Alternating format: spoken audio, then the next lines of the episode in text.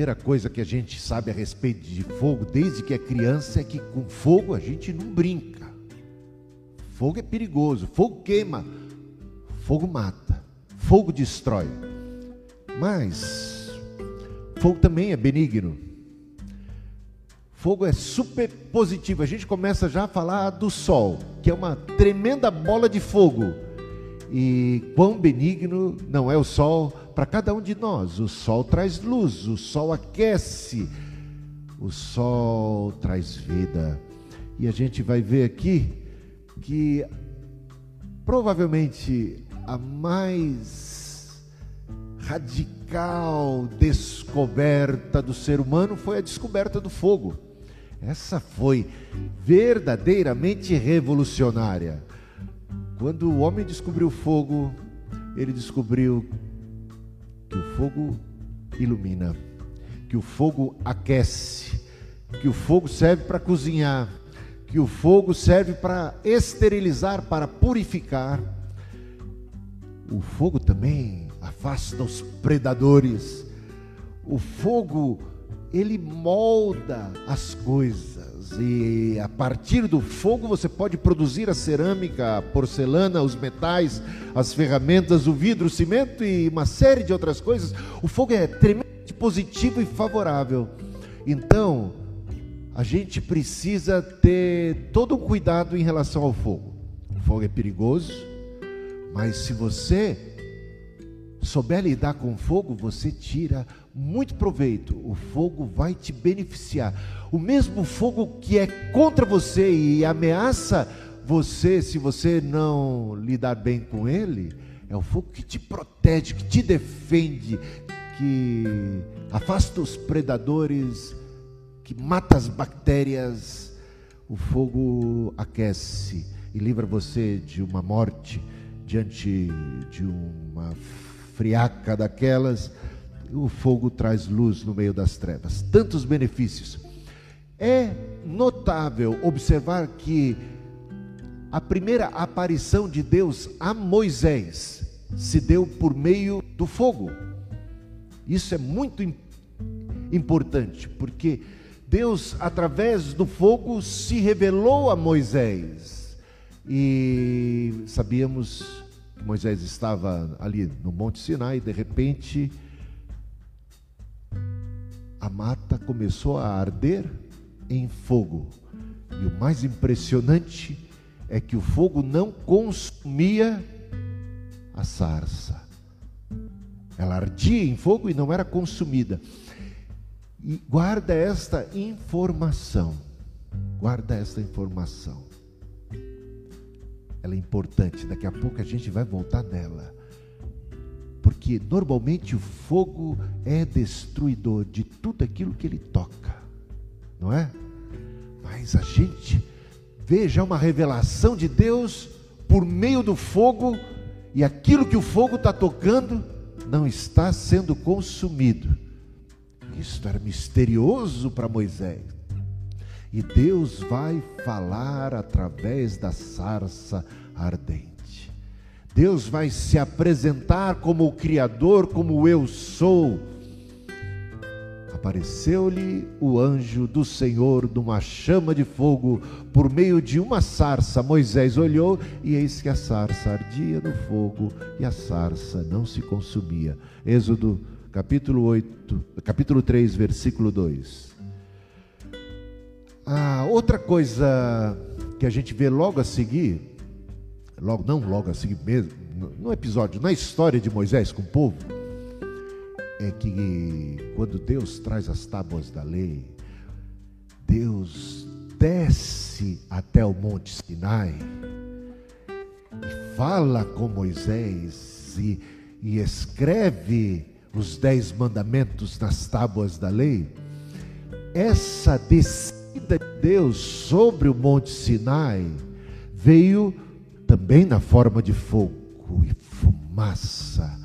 E o, o Monte Sinai estava aqui aos olhos do povo, como que pegando fogo e fumaça, relâmpago, trovão então, mais uma manifestação de Deus em termos do fogo Ali encontramos em Êxodo capítulo 19, versículo 18: Todo monte Sinai fumegava, porque o Senhor descera sobre ele em fogo. O fogo é símbolo de santidade, é símbolo da glória de Deus e do poder de Deus. Temos alguns textos da Bíblia que apontam para isso. Daniel capítulo 7, versículo 9. Sua veste era branca como a neve, e os cabelos da cabeça como a pura lã. O seu trono eram chamas de fogo, e as suas rodas eram fogo ardente. Uma descrição como que do trono de Deus. Em Zacarias capítulo 2, versículo 5, temos o seguinte: Pois eu lhe serei, diz o Senhor, um muro de fogo em redor, e eu mesmo serei no meio dela a sua glória. Gente, aquele negócio do fogo, fogo perigoso, fogo destruidor, com fogo não se brinca, mas de repente, este fogo que é puro poder, energia, quando ele está do nosso lado, nós estamos bem.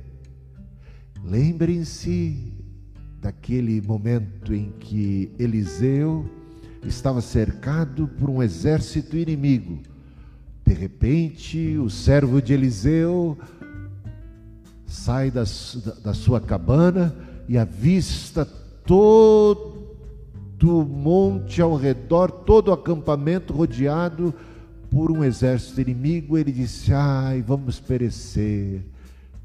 Veio Eliseu e disse: Mais são aqueles que são por nós do que aqueles que são contra nós. Fez uma oração e os olhos do menino, do moço de Azi, se abriram para a realidade espiritual. E ele pôde ver algo que a gente não costuma ver com os olhos físicos. Ele pôde ver o exército de Deus em muito maior número e força e poder ao redor de todo aquele acampamento. Em carruagens de fogo. É, é o que a gente vê lá em Zacarias, nessa profecia, capítulo 2, versículo 5. Pois eu, diz o Senhor, lhe serei um muro de fogo em redor, eu mesmo, no meio dela, a sua glória. Por isso podemos deitar em paz e logo pegar no sono, porque se Deus é por nós, quem será contra nós? se esse ser que é o ser mais poderoso do universo, criador de todos os sóis, estrelas, galáxias, se ele, que é tão santo, santo, santo, que o sol é uma boa figura de linguagem de sua glória e santidade, fogo puro da sua santidade, e diante disso tudo, tememos porque somos pecadores, mas de repente a gente vê um Deus favorável a nós, benigno, dando a nós condições de nos relacionarmos com Ele e Ele passa a ser o nosso defensor. Que coisa maravilhosa, não é? Vamos lá? Ainda falando sobre o fogo como símbolo da santidade, da glória e do poder de Deus, temos o seguinte versículo, Isaías, capítulo 33, 14. Os pecadores em Sião se assombram, o tremor se apodera, se apodera dos ímpios, e eles perguntam: quem dentre nós habitará com o fogo devorador? Quem dentre nós habitará com chamas eternas? Aí a gente lembra daquele salmo que diz: Senhor, quem entrará no teu santuário para te adorar? Quem tem as mãos limpas o coração puro. É este. Mas quem somos nós? Ficamos como esses pecadores. Será que nossas mãos estão devidamente puras, nosso coração devidamente purificado? Somos nós pecadores? Como podemos ver a Deus? Aí a gente se lembra de Moisés. Moisés um dia quis ver a Deus. Deus disse: Você não pode me ver. Nenhum ser humano pode me ver e continuar vivo. Moisés insistiu. Deus, por amor a Moisés, e até mesmo devido ao grau de santidade de Moisés, que se destacava dentre os demais, disse: Olha, eu não posso verdadeiramente me manifestar a você como eu sou, porque você não suportaria, porque você ainda é pecador. Mas eu vou deixar você ter um vislumbre da minha glória. Mas para isso, o que, que Deus fez? Tomou cuidado de colocar Moisés numa rocha. Naquela rocha esteve Moisés protegido para poder ter um vislumbre de Deus que fosse e ainda manter-se vivo. Meus irmãos, essa rocha é Jesus Cristo. Ele é o caminho, ele é a porta para Deus. O véu do templo se rasgou de alto a baixo, que separava os homens de Deus. Em Cristo temos acesso ao Santo dos Santos e podemos contemplar, pelos méritos de Cristo, pelo seu sangue derramado, que nos perdoa e nos purifica de todo pecado. Ele é a nossa rocha. Se não, olha lá, aqueles que não estão na rocha, aqueles que não estão em Cristo, que permanecem ainda nos seus pecados, os pecadores mesmo dentre o povo de Deus, que não confessam os seus pecados, que não mantém comunhão com o Senhor, os pecadores em Sião se assombram, o tremor se apodera dos ímpios, e eles perguntam: quem dentre nós habitará com fogo devorador? Meus irmãos, não podemos subsistir diante de Deus na base das nossas próprias obras, justiças, méritos, mas é na multidão das suas misericórdias. Temos proteção divina Veja Isaías 43, 2. Quando passares pelas águas, eu serei contigo. Quando pelos rios, eles não te submergirão. Quando passares fogo, não te queimarás, nem a chama arderá em ti. Seremos como a sarça, que de repente, milagrosamente, tem um contato com fogo e não é consumida. Meus irmãos, você e eu, pela graça do Espírito Santo, nos tornamos templo do Espírito Santo de Deus. Fogo puro, não é não? Porque Jesus prometeu. Deus prometeu no Antigo Testamento. João Batista reforçou a ideia e apontando para Cristo disse: Ele vos batizará com o Espírito Santo e com fogo. De repente somos tocados pelo fogo de Deus e não somos consumidos, somos purificados e nos colocamos numa condição adequada de relacionamento com Deus por proteção divina, por um cuidado de Deus, por essa rocha que é Cristo Jesus. Não se queimaram. Quem? Mesaque, Sadraque e Abidinego Mesaque, Sadraque e Abidinego, fiéis ao Senhor, não se dobraram diante da estátua de Nabucodonosor e foram condenados à morte. Foram lançados numa fornalha que estava com fogo tão incandescente que os soldados de Nabucodonosor, aqueles encarregados de colocarem Sadraque, Mesaque e Abidenego dentro da fornalha, ao se aproximarem com o intuito de colocarem os três lá dentro, eles morreram. Tal era a temperatura. Os soldados morreram, mas foram sozinhos e lá estavam dentro da fornalha Mesaque, Sadraque e Abidenego e não estavam sozinhos, não é mesmo?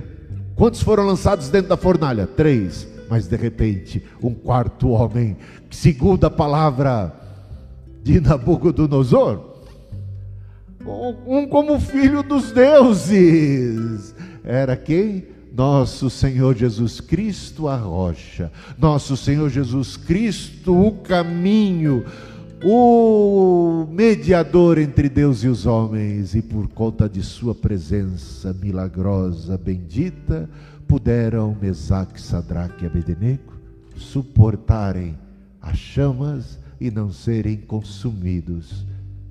O maior fogo possível produziu o rei Nabucodonosor.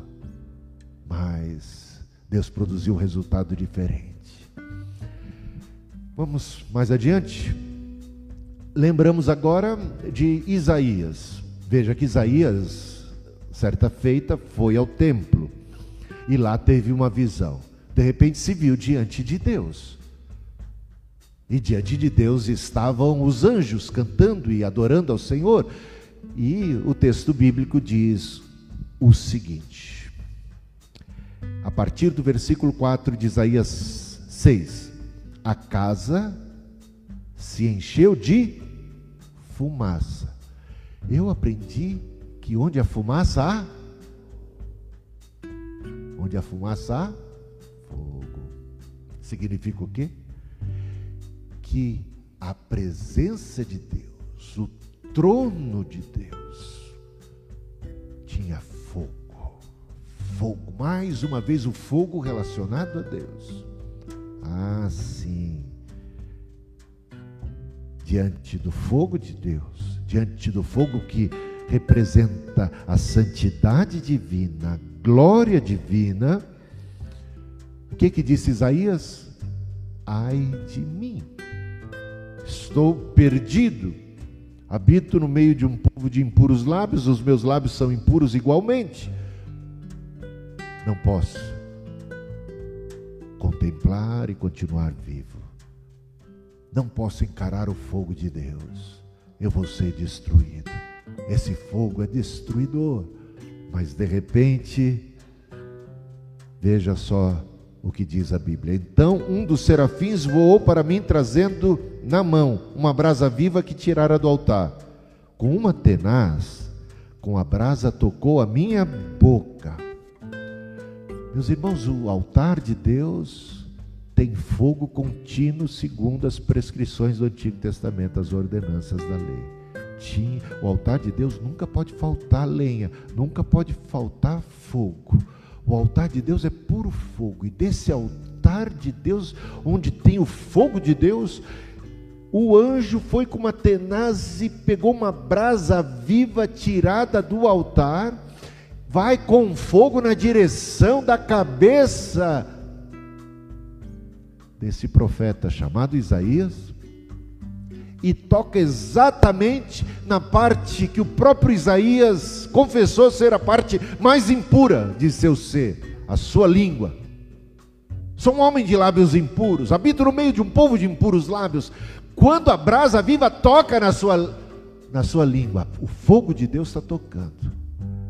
Mas em vez desse fogo ser um fogo para destruição da língua, foi um fogo para purificação da língua. O que, que você acha disso? Meus irmãos, nós estamos vivendo dias da graça de Deus, onde você pode ter um contato com o fogo de Deus, mas não com o fogo destruidor, pela fé mediante Cristo, aquele altar, aquela cruz de nosso Senhor Jesus Cristo, dali você tem um recurso que aplica-se à sua vida pecaminosa, ao seu coração imundo, à sua boca imunda, a sua alma contaminada pelo pecado, e o resultado é não a sua condenação, não a sua punição, mas a sua redenção, a sua libertação, a sua salvação, o seu perdão, a sua purificação. Aqui está um retrato do que significa ser batizado com fogo. Você já foi batizado com fogo? O batismo de Jesus é com fogo, porque o fogo purifica, o, povo, o fogo santifica, o, o fogo traz uma mudança completa, ele esteriliza, onde ele toca, ele mata os vermes, ele mata as bactérias, ele consome tudo que é impuro, mas pela graça e misericórdia de Cristo, preserva-se você. Se você tiver fé em Deus, você pode ter essa experiência aqui, agora, hoje mesmo. Um batismo de fogo, um batismo de fogo do Espírito Santo de Deus que se aplica a cada uma das suas iniquidades e te faz uma nova criatura. O que eu acho maravilhoso aqui, na sequência, depois, você vê que ele, por ser pecador, diante de Deus, do fogo, Deus que é fogo consumidor, diante dele ele desfalece, vai como que morrendo, mas a misericórdia o alcança. O fogo do altar, da cruz, toca em sua enfermidade, em seu pecado, e ele é purificado. E o que, que acontece? Continua ele na presença de Deus. Está entendendo? Você pode estar na presença de Deus pelos méritos de Cristo, pela brasa viva, pelo batismo de fogo. Você pode continuar agora em pé diante de Deus, é a misericórdia dele por meio de Jesus. Está entendendo? Você pode se relacionar, você pode continuar contemplando. Você está no Santo dos Santos, você não foi consumido, você está vivo e você ouve a voz de Deus. E você pode ainda falar com Ele. Você pode orar, você pode responder o seu chamado. Está ali Isaías diante de Deus vivo. Diante do Deus vivo está Isaías vivo também, né? Está vivo, vivo pela graça e misericórdia do Senhor. E isso é como que um protótipo isso é um prenúncio do que um dia aconteceria sobre toda a carne. No Antigo Testamento, o Espírito Santo batizava algumas pessoas aqui e ali. No caso de Isaías, eis aí alguém que foi batizado pelo Espírito Santo, lá no Antigo Testamento. Tá? Foi cheio do Espírito Santo. Mas a promessa que saiu da boca de Joel, o profeta, era que chegaria um dia em que o Espírito Santo seria seria derramado sobre toda a carne. E esse dia chegou por conta de Jesus Cristo no dia de Pentecostes. E o João que já dizia: Eu batizo com água, mas ele vos batizará com o Espírito Santo e com fogo. Chegou o dia. E quando esse dia chegou, reunidos os 120 em oração, esperando a promessa do Pai, conforme também havia confirmado Jesus Cristo, o Espírito desceu sobre eles, um som como de um vento impetuoso tomou conta daquele lugar. Línguas como de fogo pousaram sobre a cabeça de cada um deles. Repare bem, línguas como de fogo pousaram sobre a cabeça de cada um deles. Veja essa figura, talvez um retrato que expresse 120 pessoas, imaginem, cada uma delas, sem exceção, toda a carne, aquele que confessar o nome do Senhor Jesus será salvo. O Espírito derramado, línguas como de fogo, um batismo de fogo, eles foram cheios do Espírito Santo e passaram a falar em outros idiomas, conforme o Espírito Santo lhes concedia, e assim nasceu a igreja, da qual todos nós somos filhos o Espírito Santo derramado. O Espírito de Deus, como tocha de fogo, a gente vê isso lá em Apocalipse capítulo 4, versículo 5. Do trono saem relâmpagos, vozes e trovões, e diante do trono ardem sete tochas de fogo, que são os sete Espíritos de Deus. Meus irmãos, mais uma vez, uma figura de linguagem relacionada ao fogo, tochas de fogo, como representação física do Espírito de Deus. Aí, tochas de fogo, os Espíritos de Deus. Derramarei de, do meu Espírito, Joel 2, 28, que já mencionei, sobre toda a carne, e Ezequiel 36, 25, 27, diz o seguinte: Então aspergerei água pura sobre vós isso é uma promessa de Deus lá nos dias do Antigo Testamento que se cumpriu exatamente em Pentecostes, a partir daí. Então aspergirei água pura sobre vós, ficareis purificados. Porei dentre vós o meu espírito, e farei com que andeis nos meus estatutos, guardeis os meus juízos e os observeis. Deus via a dificuldade do povo. Deus tinha dado os mandamentos, mas o povo não conseguia guardar plenamente. Vez por outra falharam. e às vezes, como um todo, falharam feio, praticaram idolatria, se desviaram de Deus, e já temos tantas passagens a esse respeito de um povo que caiu repetidas vezes em pecado e que por conta do seu pecado e da sua rebelião, muitas vezes foi julgado, sentenciado. Mas Deus, por grande amor que tem aos seres humanos, ele providenciou um escape, um livramento, um meio, um jeito. Se você tem dificuldade de fazer a vontade de Deus, saiba que tem um jeito, tem um caminho. Ele preparou um caminho. Ele não está dando para você uma incumbência. Ele não tem para você um propósito. Ele não diz para você, olha, haja desse jeito e não daquele, e agora deixa você sozinho e quer ver como é que você vai se virar. Vamos ver como é que você se vira? Está aí o meu mandamento? Não, ele percebeu que o homem tinha em si a debilidade do pecado. O homem não peca porque é.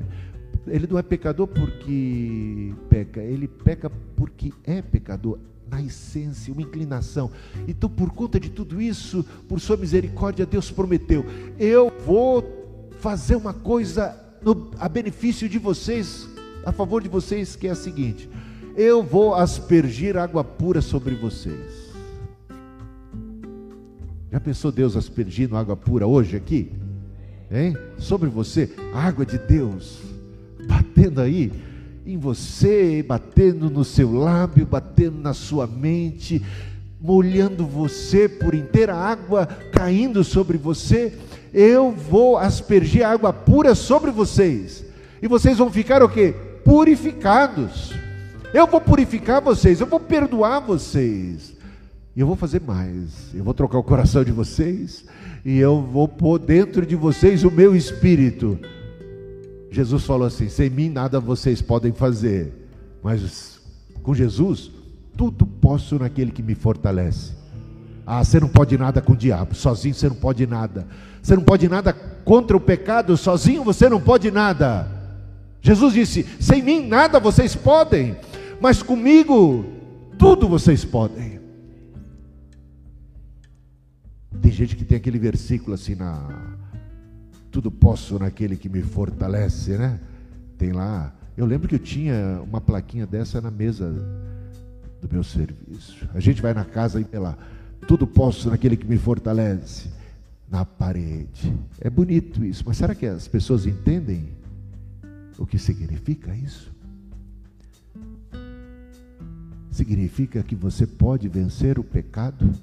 que você pode vencer o diabo, que você pode viver uma vida que agrada ao Senhor. Veja lá, e farei com que andeis nos meus estatutos. Eu, quem sou eu? Mas de repente com Deus eu sou a maioria. Com Deus eu já tenho a vitória. Você está com dificuldade de fazer a vontade de Deus? Tem alguma coisa que te amarra? Você precisa de purificação, de libertação? Você precisa de ajuda? Olha aí o socorro de Deus. É em Cristo que você conquista tudo isso. Tudo de Deus para você. O fogo dele em primeira mão não é para tua condenação, é para tua salvação. É um fogo amigo. Tem o fogo do juízo mas tem o fogo justificador e salvador e redentor. Tem um, Deus, um dia, se manifestará, se ele se apresentou a Moisés, primeiramente, através de um fogo. Mas isso não foi para destruição de Moisés, pelo contrário, foi para a salvação de Moisés e do povo. Sabemos que no último dia, Deus se manifestará na pessoa de Jesus Cristo, e ele vem com labaredas de fogo. A sua segunda vinda é uma manifestação da glória de Deus em poder, glória e com chamas de fogo. É assim que diz que vem. E ai dos inimigos daquele dia. Aquele dia já não é mais um dia de graça. Aquele dia já não é mais um dia de salvação. Aquele dia, o deparar-se com o fogo de Deus, se não tiver o fogo já purificador, você vai ser consumido e destruído.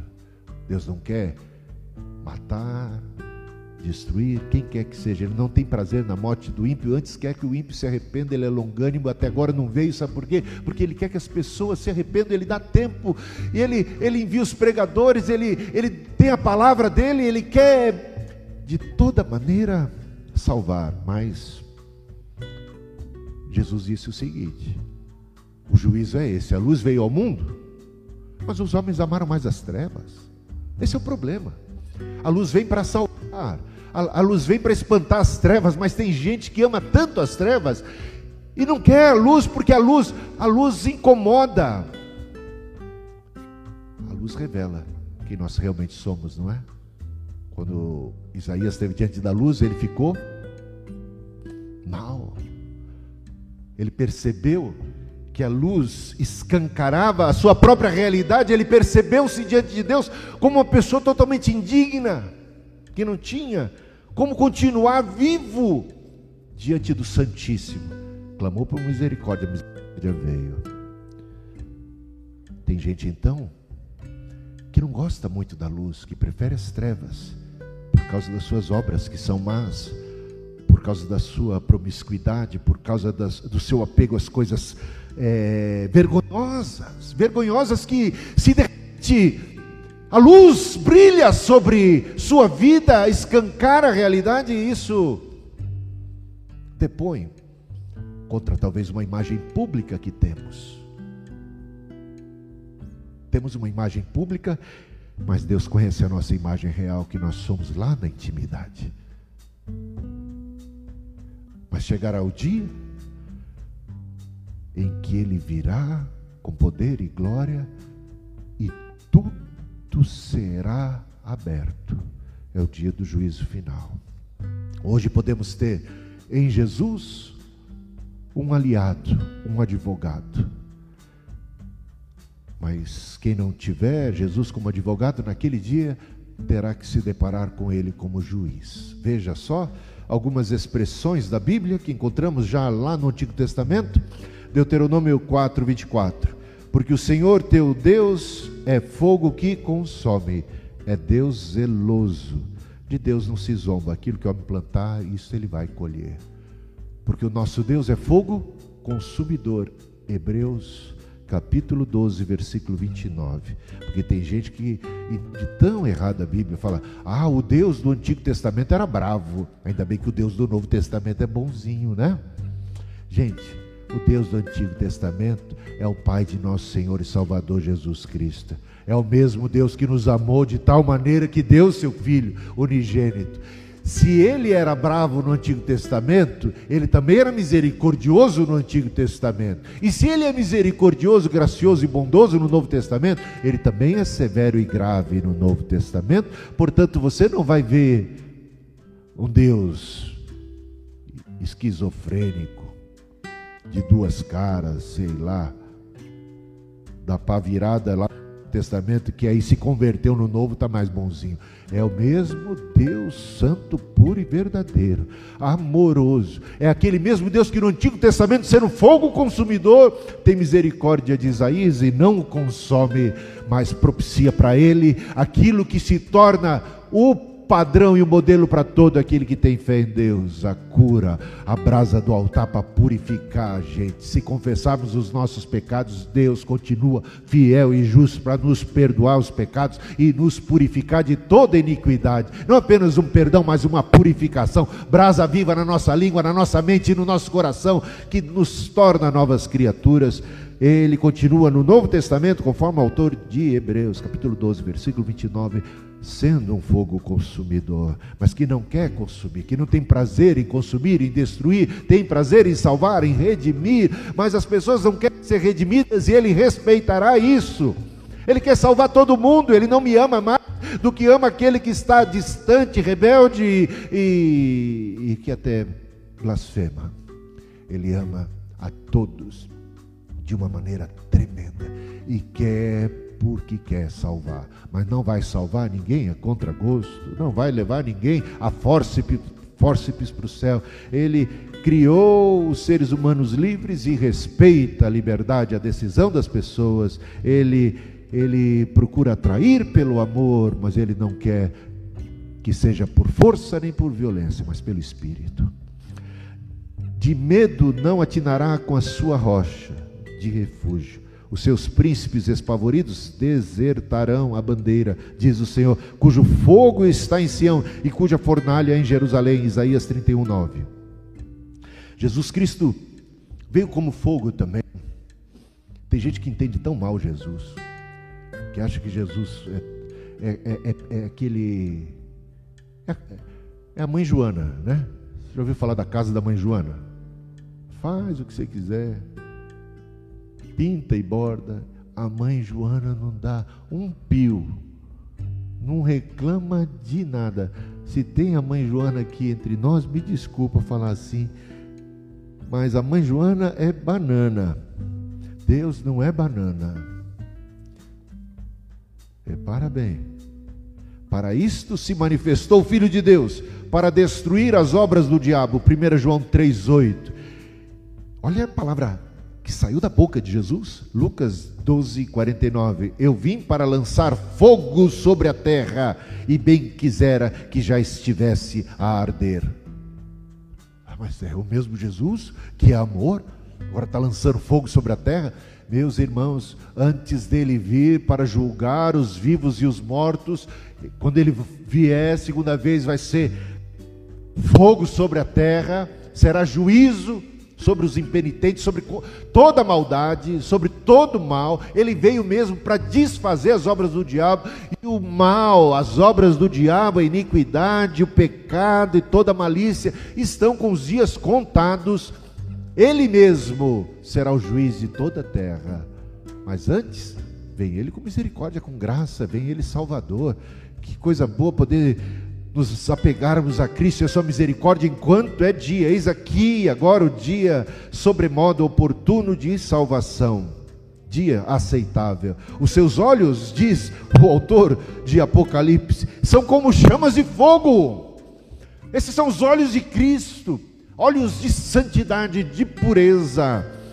E segundo Tessalonicenses 1, 7 e 8, eu já citei assim, de ampassant, mas agora farei a leitura. E a vós outros que sois atribulados, aqueles que esperam em Cristo, estão passando por angústia, alívio juntamente conosco, quando do céu se manifestar o Senhor Jesus, com os anjos de seu poder, em chama de fogo. Esse é o dia da segunda vinda de Cristo, tomando vingança contra os que não conhecem a Deus e contra os que não obedecem ao Evangelho de nosso Senhor Jesus Cristo.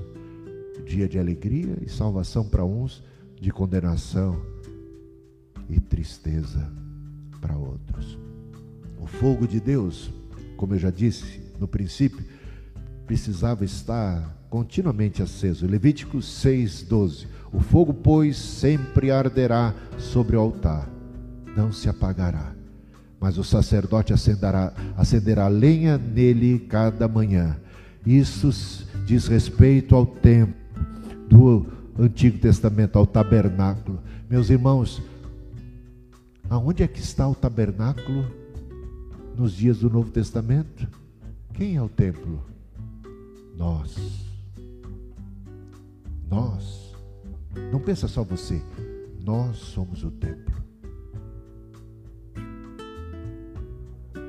Nós. Deus habita no meio de nós. Onde dois ou mais. Tem gente que hoje resolveu ficar sozinho em casa, acha que tá bom. Está desprezando o templo de Deus. O fogo tem que estar tá aceso continuamente.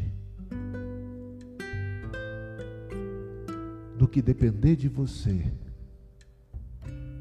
Esse fogo está aceso na tua alma, está aceso na tua igreja, está aceso de você para o teu irmão, está entendendo? Meus irmãos, quanto desprezo as coisas de Deus no meio do povo de Deus, quanta falta de temor. Tem gente que diz assim: se eu tomar a ceia, se eu não tomar, isso, é superstição. Isso não faz, não faz mal. Não tem problema nenhum, pega nada. Se eu for à igreja, se eu não for, não pega nada. Eu não perco nada. Eu leio a Bíblia, eu estou assistindo pela. Alguns aí estão assistindo pela internet. Se você não está doente deixou de vir por corpo mole, Deus tem misericórdia de você e de uma atitude tão irresponsável que não discerne o corpo de Cristo e o valor do templo. Fomos batizados pelo Espírito Santo no corpo. Deus habita no meio do seu povo. O fogo tem que arder continuamente, nunca pode se apagar.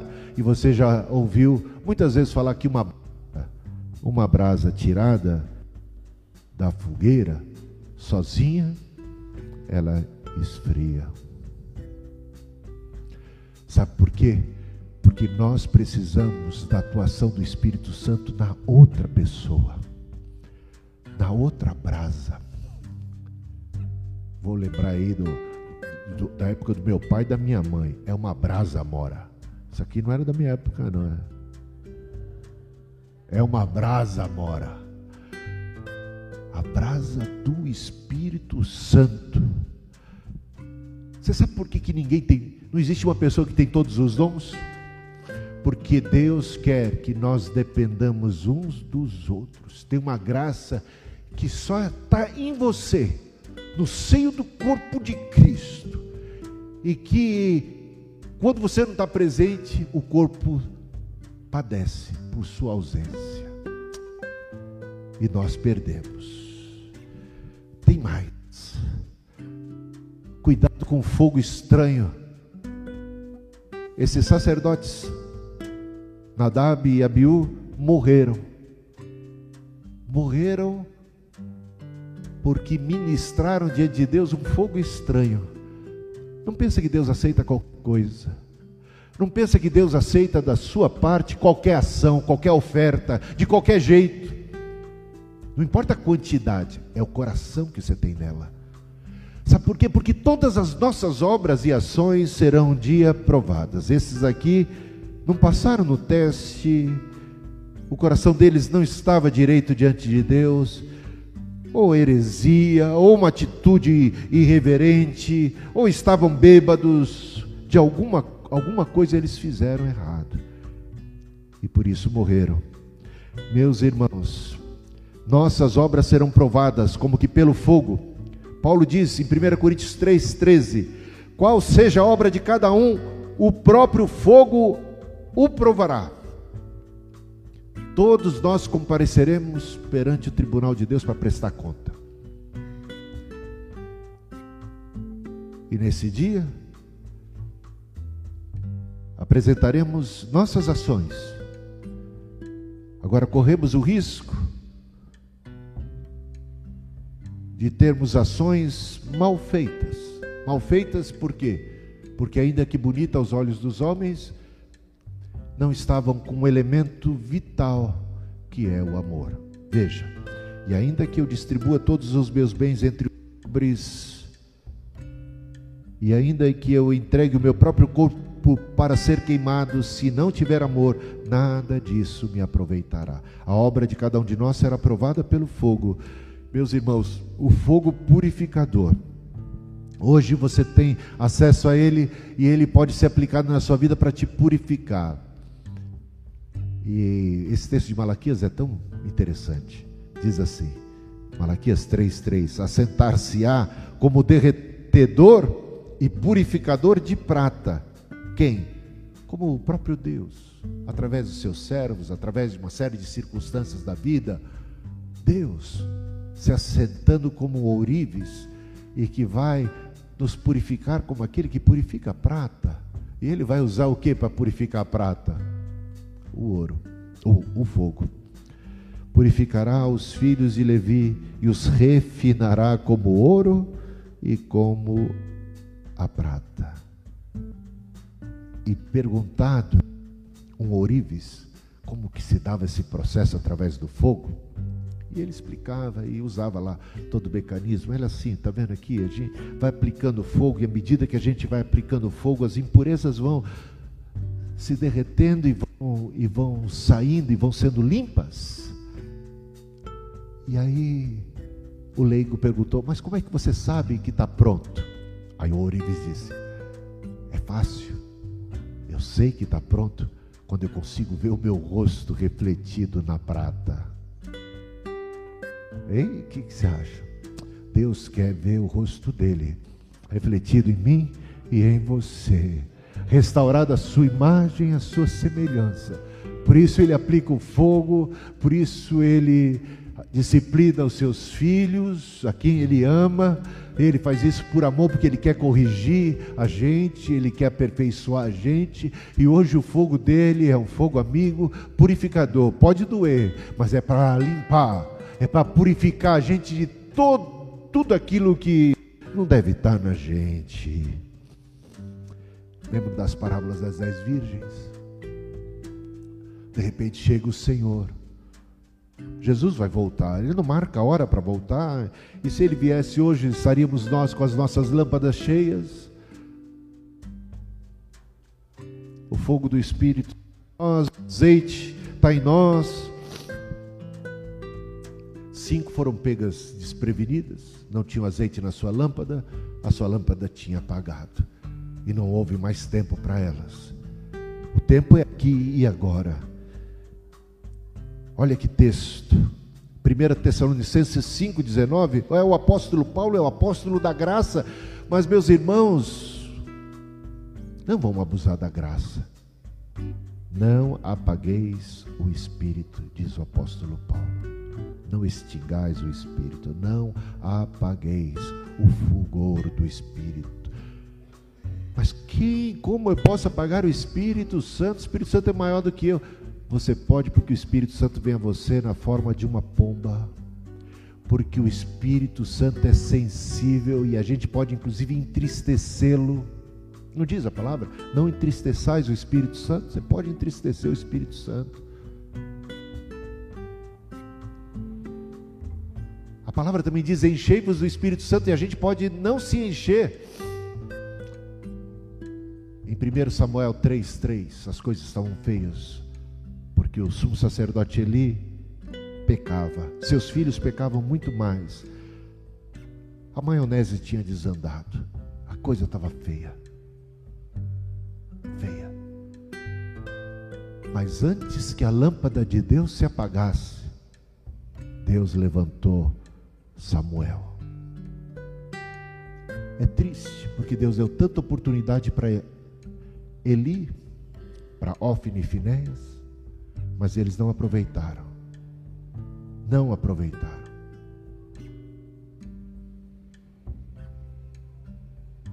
Certamente Deus cumprirá o seu plano.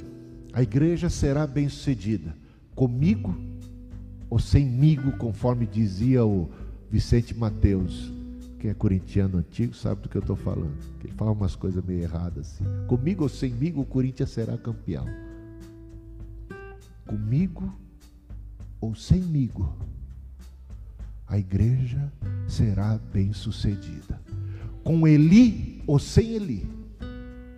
Com Ofni e Finéias arrependidos, ou como bem sabemos, sem Ofni Finéias, porque não se arrependeram mas Deus levantará e sempre terá aqueles que são seus, aqueles que são tementes ao Senhor. Ele, antes que a lâmpada de Deus se apagasse, ele levantou o moço, chamou Samuel. E por isso nos chama hoje, enchei-vos do Espírito Santo. Jesus disse: Vocês são a luz do mundo.